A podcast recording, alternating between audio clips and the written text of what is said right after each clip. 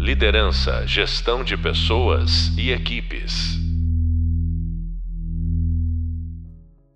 Olá, bem-vindos e bem-vindas ao podcast de, da disciplina de Liderança e Bem-Estar. Sou o professor Julián Farrapeira e no podcast de hoje vamos falar sobre propósito, visão de negócio e sustentabilidade do talento.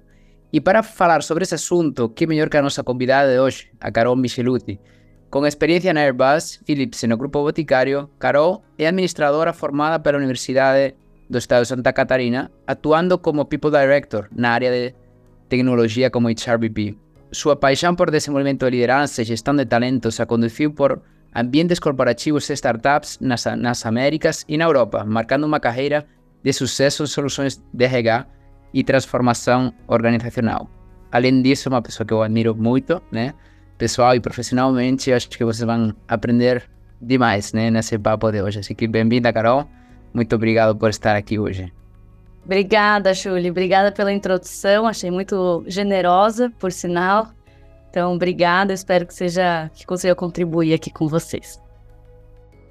Admiração é recíproca. Você sabe, Julie, que a admiração e o carinho são recíprocos. Ah, obrigado.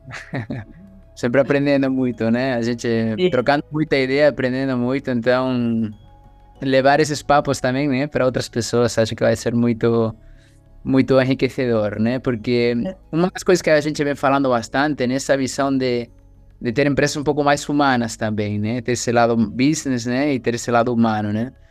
Como você vê essa parte de sustentabilidade do talento aqui no, no Brasil, né? Você que também tem esse, tem esse contato também com o mundo fora do Brasil, como vê eh, esse mundo aqui no Brasil? É, eu eu acho que esse tema, ele é bastante amplo, né? E ele tem diferentes compreensões sobre ele. É, eu vou falar um pouco da minha visão, de como eu enxergo, é, sem necessariamente... Não é o certo nem o errado, mas é como eu interpreto. É, eu acho que a gente viu nos últimos anos muitas mudanças de comportamento impulsionadas por uma série de coisas, né? É, pandemia e várias outras que mudou muito a nossa relação com o trabalho. É, e, por consequência, ficou mais desafiador para as empresas é, manterem seus talentos por mais tempo dentro das suas companhias, gerando mais valor ao longo do tempo. Porque as preferências mudaram, alguns valores foram repriorizados, as pessoas mudaram um pouco aquilo que elas é, estavam dispostas a fazer pelo trabalho. Então ficou mais desafiador. É, acho que vejo né, o movimento em outros países é, alguns países concentrados, né? Mas é, de volta para um, um, contexto é, como era antes, o que tem seus dois lados, né? Tem um lado importante de formação de cultura e tudo mais, mas tem um lado que para o talento acaba ficando eventualmente menos atrativo. É, enquanto outros lugares permanecem ainda criando condições para que os talentos queiram ficar lá de acordo com aquilo que hoje faz sentido para eles. Então, de maneira bem ampla, eu acho que, na minha percepção, sai na frente aquelas empresas, é, organizações no geral, né, que conseguem ler melhor quais são as necessidades e as preferências desses talentos é, e criar essas condições para elas. E sempre é difícil fazer isso em escala, né? É, tratar o indivíduo no nível é, mais único, assim, é difícil quando você começa a operar em escala. Mas eu acho que é justamente esse o talento que gente, esse o desafio que a gente está chegando.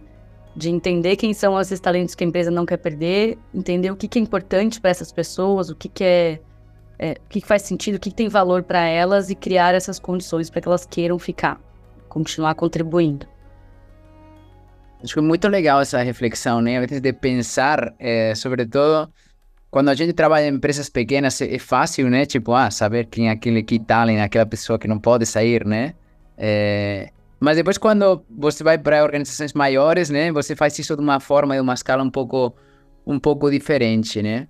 Pensando em alguém que trabalha em, em, empresas grandes e que a vezes fica um pouco mais difícil de entender como na sua estrutura pode fazer um pouco essa, essa divisão, qual é, quais seriam as perguntas mais importantes que alguém que está numa posição de, digamos que, HRBP, que tem que fazer para as lideranças para elas serem mais conscientes das pessoas que não podem perder? Ah, essa pergunta é pergunta de milhões, né, Shuli? Eu acho que ela passa por alguns lugares, assim. A forma como eu gosto de pensar, ela, ela começa no lugar é, que não é necessariamente no indivíduo. Ela começa entendendo assim, qual que é a ambição desta companhia, para onde ela está indo e, e quais são as alavancas de futuro, né, para chegar nessa ambição. Dito isso, aonde estão as principais posições, as principais pessoas que mais contribuem para isso e que vão aportar maior expertise, maior é, entrega para aquilo que é o objetivo, a ambição da empresa. Que assim você é uma forma que me parece fazer sentido e é um pouco de como a gente usa para é, começar a, no meio da escala entender quem são os outliers, né? Onde estão essas pessoas, como que a gente acessa. É, e aí uma vez que você chega no indivíduo e entende quem são essas pessoas, é, tem um, um, excelente líder meu que me ensinou uma vez é, aprenda quem são os diferentes e aprenda a tratar diferentes os diferentes, porque pessoas é, não vai ter uma regra única que vai servir para todos. E aí eu acho que quando chega nesse nível de você entender quem são as pessoas, que é muito uma função da área de gente, né, conseguir contribuir de quais são as posições é, mais críticas para o negócio, quem são os contribuidores mais essenciais para o negócio. Partir, até aqui acho que é papel do time de gente. Para frente, eu acredito muito que é muito mais papel da liderança do que do próprio RH, né? O RH acho que facilita com mecanismos, mas no final do dia as pessoas escolhem sair da empresa muitas vezes pelo líder, né? É, que estão com elas. Então, acho que, respondendo a tua pergunta, eu acho que uma boa pergunta, uma, uma boa forma de acessar essas pessoas é entender hum, o que, que é a ambição de longo prazo dessa pessoa, o que, que faz sentido para ela e como o que eu tenho a oferecer aqui contribui para essa aspiração, e aí não é o longo prazo necessariamente na companhia. Acho que a gente tem também que desmistificar que as pessoas, é, diferente de tempos atrás, talvez as pessoas não estejam tão dispostas a, a ficar a vida inteira no mesmo lugar. E tratar isso com uma naturalidade, entender, tudo bem, se não é isso, qual que é o seu plano? E como que eu tenho para te oferecer aqui ainda é atrativo? É, seja em desafio, em novas posições ou outros atributos. Então, esse, essa é uma forma que eu gosto de olhar, entender qual que é a sua missão de longo prazo e como eu consigo contribuir. Outra coisa é o que, que aqui te brilha mais, né? Quais são os desafios que fazem sentido para você, que você tem interesse em estar. É... Eu, na minha visão e na minha experiência como líder, eu acho que essa é sempre uma receita que não é universal, mas é ali que você começa a entender a necessidade das pessoas e consegue criar as condições para elas. É, especialmente para aquelas que você entende que são os maiores contribuidores. Muito legal, né? Essa visão de como mudou, né? Que antes, agora as pessoas meio que escolhem, né? Para onde, né? Para onde vou e onde eu fico, né? Então tem que ter um, tem que, digamos, ter uma proposta de valor, né? É, aqui a gente fala, né? Muito de liderança e bem-estar, né? Como você está sentindo agora essa depois da pandemia, né, essa mudança, muitas pessoas, né, com burnout, os índices bem bem altos, né? Você está sentindo um pouco uma mudança de mais pessoas saindo das empresas por tema de bem-estar e mais pessoas escolhendo empresas que realmente cuidam desse bem-estar? Está vendo essa tendência ou acha que é uma tendência que ainda não chegou assim? Eu vejo, Chuli, eu vejo. É, vou falar isso um pouco é, é, na minha experiência vivida, assim, né? Eu faço muita mentoria com pessoas é, de diferentes indústrias e empresas. É, e de diferentes senioridades também, né? Desde pessoas mais seniors até pessoas de começo de carreira.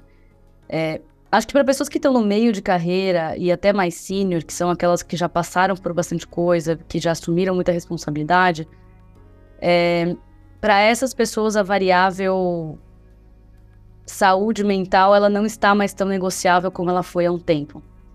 É, acho que por muito tempo foi normal a gente negligenciar de certa forma, é, e as pessoas come começaram a sentir os efeitos disso é, de forma mais intensa, e que às vezes eles não são tão facilmente reversíveis, né? Quando você chega no nível de exaustão de um burnout, é, é porque você já quebrou vários outros sinais que você teve até ali. E é, e é um retorno difícil. Então, é, sim, eu acho que as pessoas estão menos tolerantes aos extremos. É, e acho que isso é um risco organizacional para empresas que não é, ativamente contribuem para isso. é, para tratar disso, né? Porque as pessoas. É, acho que antigamente tinham outras variáveis que seguravam as pessoas nos lugares, né? Então, seja remuneração, seja uma cultura legal, sejam os meus amigos que estão aqui na empresa, o trabalho que eu faço. Essas variáveis, pós-pandemia, elas mudaram muito, porque as pessoas mudaram mais de empresa, os seus vínculos dentro do trabalho também mudaram muito, ficaram, é, de certa forma, você tem mais pessoas transitando, então não necessariamente você tem as mesmas pessoas sempre, então você foi se apegando a outras coisas, né? Ao, ao tempo que você quer passar com sua família, o estilo de vida que você prefere. É, então, a ordem de prioridade das variáveis de tomada de decisão de onde eu quero ficar e onde eu quero construir carreira, acho que ela foi alterando nos últimos anos. É, e eu vejo muito que um fator é, muito importante para as pessoas os maiores contribuidores, na minha visão, quando eles decidem partir, normalmente é com muita dor, porque eles estão num lugar que eles gostam, se sentem reconhecidos, gostam das pessoas, gostam do desafio, veem perspectiva, mas estão exaustos. E aí não tem nada que vença a exaustão. Essas outras variáveis, elas não compensam, porque a pessoa tá... É, não tem mais o que dar, né? Então, é, fisicamente, né? A pessoa até gostaria, mas já não consegue mais. Então, Acho sim é, que esse é um fator importante e acho que ele é um, um risco é, para a longevidade de muitas empresas, porque esse é um problema estruturante também, né? Ele não é um problema que você resolve com uma ação, com um programa, é, de forma rápida e no curto prazo. Ele precisa de um trabalho profundo, consistente, de bastante tempo. Legal, gostei muito, estava anotando nessa frase, nada vence a exaustão, né? É muito legal essa, essa frase de cara, você pode ter muita coisa, né? Mas, cara, se você está exausto, não tem. Eu lembro que quando eu também estava como HRP, né? uma pessoa que vinha performando muito bem durante três anos era, tipo, sempre high performance, sempre culturalmente era um cara role model. Aí, do nada, ele, uh, né? A pia dele desligou. Ele era um cara bem jovem, ele não conseguia entender o que estava acontecendo com ele, né? Ele fala, cara, não tô. Né? Ele tentou mudar de time, ele mudou de time, mudou de estado, mas ele não estava conseguindo entender o que era exatamente o que estava acontecendo, né? E o que você recomenda às, às lideranças para conseguir ter um olhar um pouco mais. Uh, conseguir enxergar isso antes de que essas, tipo, essa exaustão extrema chegue e, e não tenha mais. É, né, tenha, tenha o tema da pessoa sair da empresa e, obviamente, o indivíduo está sofrendo, né? Porque está, é, tipo, chegando a um estado de, exausto. Não é que você acha que, que o líder ou a líder deveria fazer nesses casos? É, eu acho que um primeiro caminho, Julie, é o líder trabalhar duas coisas. A primeira é uma coisa que o próprio líder precisa trabalhar, que é nós todos como liderança, né? que é exercitar uma escutativa muito potente, assim. O que, que é isso? É testar a sua habilidade de escutar aquilo que não é dito. É, porque, naturalmente, numa relação de hierarquia, as pessoas vão filtrar o que elas te falam. Por mais é, espaço que você acha que você cria, por mais intimidade que você tenha, é, pode, podem até ter as exceções com quem você tem uma relação mais próxima e mais isenta de filtros, mas, via de regra, as pessoas sabem que existe uma relação de hierarquia, elas vão filtrar como elas te trazem as coisas. Então, para mim, uma habilidade grande de um líder é saber escutar, inclusive o que não é dito, porque é ali que você começa a perceber sinais, é ali que você começa a perceber que algo pode não estar certo, ainda que a pessoa não esteja falando. É... E uma segunda coisa é criar um espaço seguro o suficiente para que as pessoas falem. Porque é muito difícil você ter qualquer tipo de comunicação quando você não tem a informação do outro lado. É, mas para mim é responsabilidade de cada colaborador saber se posicionar, saber colocar suas necessidades, mas é também do líder de criar espaço para isso, de ter um ambiente de segurança psicológica que a gente fala muito, para que as pessoas expressem o que está acontecendo, quando estão no limite, que, é, como estão se sentindo e mais do que isso, o que está acontecendo na vida delas, né? É, o trabalho é onde a gente passa a maior parte do tempo, é, mas ele é só uma variável, né? Todo mundo tem uma vida que acontece, todo mundo tem família, tem relações, tem é, pessoas com quem se importam. E tudo isso, dependendo de como as demais variáveis mexem, impacta no seu trabalho, impacta na sua performance. Então, estar atento a isso, criar esse espaço, para mim é uma das coisas fundamentais da liderança. É, eu, particularmente, não acredito muito que a liderança é 100% responsável por gerenciar a carga de trabalho das pessoas. É, porque a gente vive num mundo que ele é extremamente volátil, as coisas, os escopos não são mais tão é, fechados, tão controlados, as coisas mudam muito rápido. Então é difícil você controlar, é, acaba não sendo nem saudável, assim, você querer controlar o que cada pessoa do time está fazendo. Quanto maior o time, maior escala, menos você tem acesso a isso. Então, para mim, a lógica é inversa. Ao invés de controlar o que as pessoas estão fazendo, é, criar times que têm autonomia para gerenciar e espaço para levantar a mão e falar: Isso está demais, preciso de ajuda, preciso de espaço. É, eu acho que essa, esse caminho é mais genuíno e mais duradouro, é, na minha visão. Muito legal. É, até estava link, linkando agora, né? A gente, alguns programas que a gente faz, sempre faz que as lideranças trabalhem muito a parte de liderança coach, que é escutar ativamente, né? E não aconselhar, só fazer perguntas, né? E, e falar, nossa, que difícil é realmente não aconselhar, né? A pessoa tá falando, já tô pensando o que falar para ela, né? Mas tem que estar ouvindo para fazer boas perguntas, né?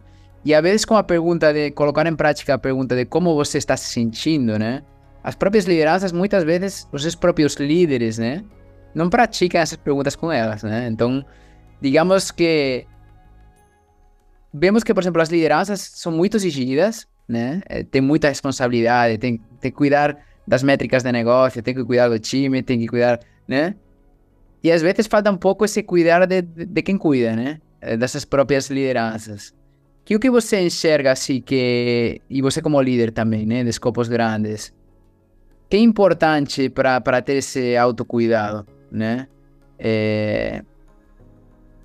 No papel da liderança, você diz da, da, da, liderança, porque muitas vezes, tipo, a liderança, pá, não, eu tenho que cuidar de tudo, é, tudo comigo, né? E às vezes, tipo, quando vai ver, a própria liderança é que tá queimada, né? Tá em burnout, tá, tá, tá sendo uma situação complicada, né? É, como, como, como a liderança se deve abastecer para conseguir, né, dar, doar isso para as outras pessoas? É, essa pergunta a gente poderia falar uma hora só sobre isso, né, Shuli? Porque é, eu vivo isso, eu troco muito isso. É, eu acho que todo líder tem vários desafios. Entre eles, um é a carga, é, a responsabilidade, mais do que a carga, né? A responsabilidade pela entrega daquilo que ele cuida, que por si só já é bastante. E junto ele tem a responsabilidade de gerir emocionalmente uma série de outras vidas, além da dele. Então o gestor está sempre é, um bom gestor, um bom líder, tá também gerenciando a emoção daquele time. Além da própria, que já não é pouco. Então, é, e acontece exatamente isso que você falou. Quando você vê o próprio líder está exausto, porque ele está tentando cuidar de todo mundo é, e dele ao mesmo tempo. É, acho que tem uma coisa que é bem clichê, né? Que é primeiro você coloca a, a máscara de oxigênio em você, para depois os outros. Então, é, o líder precisa ter consciência de quais são os próprios limite, limites, porque senão fica impossível conseguir cuidar de outras pessoas. É... E o que funciona muito para mim, é, acho que tem uma série de atributos institucionais que a gente pode fazer via ferramental, via treinamento, é, para dar técnica para as pessoas de como lidar com isso. É, mas eu de novo, eu, eu, não, eu não gosto muito de quando a gente espera das ações externas, assim, né? Ah, só vou aprender com isso quando tiver um treinamento. Eu acho que essa solução não resolve. O que eu acho que no nível de indivíduo ajuda, do ponto de vista do líder, um é ter uma rede de apoio em quem você confia, e essa rede não precisa ser extensa. É... Ela pode ser, às vezes, um, dois peers que você tem é, para você trocar, se sentir escutado, eu acho que esse é, é um, um lugar de acolhimento que ajuda. É, tem um outro caminho que, para mim, é, é uma ajuda externa, que eu valorizo muito trabalhos de terapia e coaching fora trabalho. É, eu acho que isso ajuda muito a lidar com as próprias emoções, entender o que, o que, que está acontecendo e a ter técnicas para lidar com isso. É, lidar com a própria emoção na, no papel de liderança não é uma coisa que só vem com o tempo. ela vem com tempo sim, mas ela também vem com técnica. E eu acho que a jornada do líder fica menos, fica mais leve e mais fluida se ele o quanto antes ele aprende a lidar com algumas técnicas. É, e identificação das próprias emoções, né? E como lidar com isso. Então, eu, eu particularmente vou por esses caminhos que é onde eu sinto que mais me ajudam, assim. E tem, e tem um ponto adicional também, Shuli, que é, eu acredito muito que o líder que consegue dividir com o time é, até certo ponto o que está acontecendo, ser verdadeiro, ser autêntico, ele também cria uma relação de confiança adicional com o time. É, acho que vulnerabilidade é um tema que ficou super em alta nos últimos tempos. É, eu sou super fã de usar a da vulnerabilidade de forma responsável. Eu não acho que, que vulnerabilidade é uma coisa que a gente abre para todo mundo a toda hora, mas eu aprecio muito quando um líder me fala assim: eu estou com essa dificuldade, eu preciso de ajuda. É, no papel de liderada, eu olho para aquela pessoa e falo: eu quero te ajudar, aqui eu consigo dar mais. Eu acho que você cria essa relação, tira um líder de um lugar de é, quem tem as respostas, quem tem o controle, ou intocável, que está com tudo bem resolvido, e dá até espaço para as pessoas também serem mais autênticas. Então, eu acho que esse caminho também ajuda. É, total. Eu tava lembrando aqui de uma conversa com. faz. acho que uns meses, né? Tava falando com a. Era a, a vice-president de Diversity and Culture da Harvard Business Review. E eu perguntava para ela: olha, e qual, qual é a, sei lá, a maior dor que você tem aí dentro, não? A nível de. E foi muito interessante o que ela me falou. Me falou: cara, todo mundo que trabalha aqui a pessoa que menos tem uma coisa é ter uma graduação por Harvard, né? Ou vai ter PhD por Stanford, vai ter não sei o quê. Todo mundo tem, né? um monte de graduação nas melhores universidades do mundo e demais, né? E ela falou que a dificuldade é que as lideranças conseguissem ser mostrar vulneráveis, porque, né? Fala, não, putz, eu estudei em Harvard, como eu vou passar um momento mais complicado e demais, né? que o que você acha que essas lideranças que às vezes estão em posições, né, quando vamos já para um, sei lá, um C-level ou, ou vice-presidents que estão que sentem que tem que ser aquelas pessoas que nunca caem, né, ou nunca podem mostrar essa vulnerabilidade. De que jeito você pode fazer isso sem que a pessoa se sinta também de um jeito, nossa, me estou expondo totalmente, estou ficando, né, estou passando uma imagem que eu não quero passar, né? Como como, qual é esse, esse equilíbrio que... Você vê, vê algum equilíbrio aí ou não? Eu vejo, assim, eu, é, eu sempre digo, né? Vulnerabilidade é um, é um presente que a gente divide com quem a gente confia. É, então, você, é, eu não tenho expectativa que um C-Level abra o seu extremo nível de vulnerabilidade, que é uma coisa que provavelmente vai falar com um nível mais íntimo. É, então, acho que. E, e quando vai para esse lugar muito extremo, acho que também pode gerar efeitos diferentes do que efeitos saudáveis de aproximação. É, mas aonde que eu acho que é um bom lugar, eu já vi isso acontecer inúmeras vezes e vi que foi produtivo, é, não no sentido produtivo de gerar algo em cima, mas gerou valor, né, para as pessoas que escutaram. Foi quando um líder dividiu é, uma situação que estava passando ou que já passou e o quanto aquilo mexeu e como foi lidar com o processo. Não no lugar do, da heroína ou do, do herói, né, de agora está tudo bem, mas no lugar de eu já estive nesse contexto, eu já senti isso, eu sei como é. E o que me ajudou foi isso. Eu acho que isso cria aproximação, isso cria common ground com as pessoas, né? Cria aquele lugar de, independente de hierarquia, é, os nossos dilemas às vezes são muito parecidos, né? A condição humana ela não, ela não escolhe hierarquia, ela acontece. É, eu acho que isso é um caminho que aproxima. Quando você conta uma situação que já mexeu muito, eventualmente ela já está até um pouco mais curada, é mais fácil de, de acessar e de dividir. É, pode ser um caminho de aproximação. Muito bom. Eu gostei muito, né? Isso de, de vulnerabilidade, de mostrar com, com quem você confia realmente, né? E linkado um pouco com essa parte de segurança psicológica, né? Que, uh, que muitas lideranças agora têm um pouco de dificuldade para entender, beleza, como, como coloco essa segurança psicológica em prática com, com o time?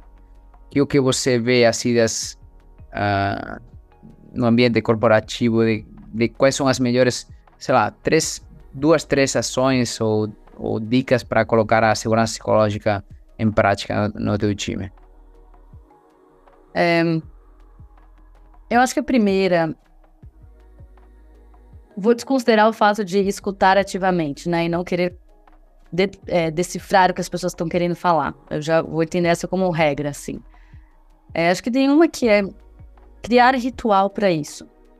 É, se não vai nem sempre, especialmente quando você está construindo uma relação com um novo time, não é natural essa troca. E é natural que não seja natural. As pessoas ainda não se conhecem, as pessoas ainda estão tateando, entendendo qual é o seu estilo, até onde eu posso falar, o que, que eu posso abrir, como que você vai interpretar. Então, acho que é, existe muito valor em você criar ritual, criar um momento para falar sobre isso, para perguntar como as pessoas estão, é, perguntar como está a vida das pessoas, saber o que acontece fora do trabalho. É, acho que esse é um, um dos caminhos. É, tem uma coisa, Julie, que eu lembrei agora, que eu sempre faço nos times pelos quais eu passo, é, assim que eu chego num time, eu gosto de fazer um, uma dinâmica que é o seguinte: todo mundo desenha bem simples a sua, sua linha da vida e, e destaca quais são os seus highlights e seus lowlights. O que aconteceu na sua trajetória que marcou e fez, faz parte de quem você é hoje. E nesse exercício é simplesmente uma contação de história. E as pessoas falam, não falam em detalhes, mas falam: Isso aconteceu na minha vida, é, de muito bom e formou quem eu sou. Isso aconteceu e me machucou muito, né? Mas também faz parte de quem eu sou. E é, é incrível, Júlia, porque esse é um, é um exercício que ele não é programado. Você só dá o direcional, você não sabe o que vai vir. E, e vem de tudo. E ao vir de tudo, você encontra muitas semelhanças no time. Muitas mesmo. Eu já fiz isso em muitos diferentes times, de diferentes senioridades. É, já apliquei isso com diversas lideranças. E as pessoas vão se encontrando, elas vão falando, nossa, você passou por isso, eu também. E às vezes as coisas mais difíceis que as pessoas já passaram. Eu acho que isso também cria um lugar comum em que as pessoas falam, eu posso confiar, eu posso falar quando eu tiver com um problema no trabalho, eu posso pedir ajuda. Eu acho que isso ajuda a criar um ambiente de segurança psicológica é, genuíno. Muito mais do que estou aqui se você precisar, conte comigo. É, é um next level, assim, né? Eu sei pelo que você passou, eu já me me vi nesse lugar, temos uma conexão, vou pedir ajuda.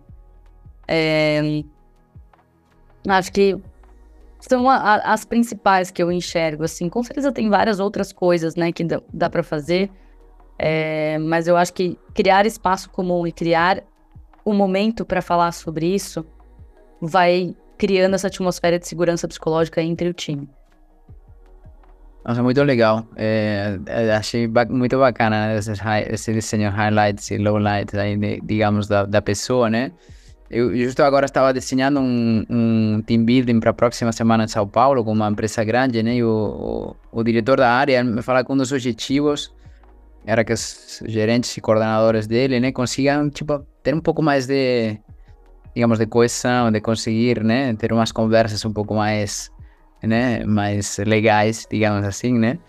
E, e eu estava fazendo agora, a gente estava pedindo para eles mandar uma foto de algum momento importante, só uma foto que, des, que, que passe algo importante para do momento da vida das pessoas, né? E é legal que quando a gente faz isso em outros, com outras empresas, né? Muitas vezes as pessoas, sei lá, não sei, estou, estou puto com aquela pessoa da outra área e só que às vezes você não sabe que amanhã essa pessoa, cara, tem, amanhã tem um filho com síndrome de Down e o cara não dormiu na noite inteira e você tá, né, uhum. pensando e, isso humaniza, conecta com as pessoas, né, gerar um pouco esses esses vínculos, né. Uh, e você acha que com esse futuro um pouco mais da inteligência artificial, das coisas digamos, eu, eu tô vendo que o mundo está indo por uma parte muito automatizada, né? Muito, uma parte muito automatizada, só que ao mesmo tempo, isso aí gera um espaço que o lado humano, cada vez, a sutilidade do, do lado humano é uma skill, é, digamos, é, cada vez mais valiosa, né? Uhum. É, como desenvolver um pouco essa sutilidade? Porque a vezes, né, eu sei que é difícil essa pergunta, né, mas, mas você que é uma pessoa muito sutil. E que para aquelas pessoas, sobretudo, que, não sei, pensando, por exemplo, agora, num, numa pessoa de tecnologia, né, que, que é uma pessoa normalmente que tem muito desenvolvida a parte mais racional do cérebro, que, que é incrível, tipo, sei lá, programando, uh, calculando, né, mas que não tem tão desenvolvida essa outra parte, né? Que, que pequenas coisas assim você é, acha que são importantes?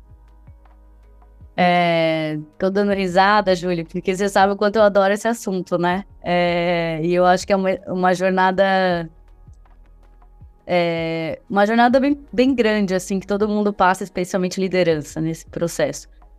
É, como eu vejo, assim, eu concordo sempre com você e acho que é, sim, áreas de tecnologia são extremamente pragmáticas e mentais e resolutivas, mas ao mesmo tempo também acho que empresas no geral exigem muito nosso campo mental, né? Porque a gente está aqui para resolver problema, para entregar, para chegar em solução e que exige um lado é, resolutivo, pragmático, estruturante. É, mas no final do dia, o que mantém as pessoas no longo prazo querendo ativamente contribuir não é só isso. É, e aí, como desenvolver isso, né? Acho que a parte de conectar um pouco mais com sentimento, com intuição, é um processo. Ele não é um. É, é uma coisa que ela vem com o tempo, e quanto mais você escuta, mais fácil fica escutar sua intuição. Ela não. É, não existe um método exatamente, né? Uma coisa que eu aprendi recentemente foi. Às vezes a gente acha que intuição é um recado claro, assim, né? É um, uma mensagem que vem muito clara. E às vezes ela é um recado silencioso, é uma voz silenciosa e sutil. É, e que você precisa fazer espaço para escutar. É, e você só vai fazer espaço se você conseguir aquietar um pouco. Aquietar o quê? O ambiente, mas principalmente o que está na cabeça. O, o, tanto de pensamento que a gente lida o tempo todo. Então, tudo isso para dizer assim, algumas técnicas que para mim funcionam. É, eu gosto muito de ter momentos de silêncio é, que é um momento, para mim, é, eu gosto muito de conceito de stillness, né? Você conseguir é, ver as coisas como elas são, desligar um pouco os estímulos que você recebe o tempo todo é, e criar espaço para conexões. É, que não são tão óbvias, que não vão vir naquilo que você faz sempre, e principalmente é, um, é uma forma de você ganhar perspectiva. Acho que a gente faz pouco isso, ganhar perspectiva, né? Sair do contexto e conseguir é, ver as coisas de diferentes óticas. É, acho que é por isso que todo mundo gosta muito de férias, né? Porque é, é onde a gente sai de um, um, um, modelo automático, de um padrão, e se permite enxergar outras coisas, de outras perspectivas. Uma outra coisa que me ajuda é, é, é meditação. Eu não sou a pessoa praticante é, assídua de longas horas por dia, mas eu tento muito colocar na minha rotina pequenos espaços para fazer o exercício de presença e só respirar e permitir criar espaço. Eu sinto que isso também me ajuda. É, eu tenho outras formas particulares que me ajudam, você sabe, eu me encontro muito na escrita, é onde eu me conecto com muitas coisas que não são racionais, que não são pragmáticas. É, eu sou uma pessoa bem pragmática, você sabe, e eu sinto que a escrita é onde eu consigo conectar com a parte mais sensível é, daquilo que só o mental não chega. É... Então, acho que um pouco disso. E, Carol, você acha que, que o mundo vai, a liderança vai para um caminho mais humanizado? Esse é o caminho? Tem mais caminhos? Que o que você enxerga como futuro da, da liderança? Futuro, te falo o presente, presente agora que já está caminhando para frente, como algo que você vê como a disrupção na liderança de como era antes a como era agora, né? Não sei se algo pensando um pouco nesse trabalho mais híbrido às vezes também, que tem mais desafios, que o que você está vendo assim mais desde a tua desde a tua perspectiva de liderança? Eu, eu tenho certeza, Júlia, assim, tem, é, é difícil falar isso, né? Porque certezas a gente tem poucas na vida, mas eu acredito que não tem mais espaço para liderança nos padrões antigos.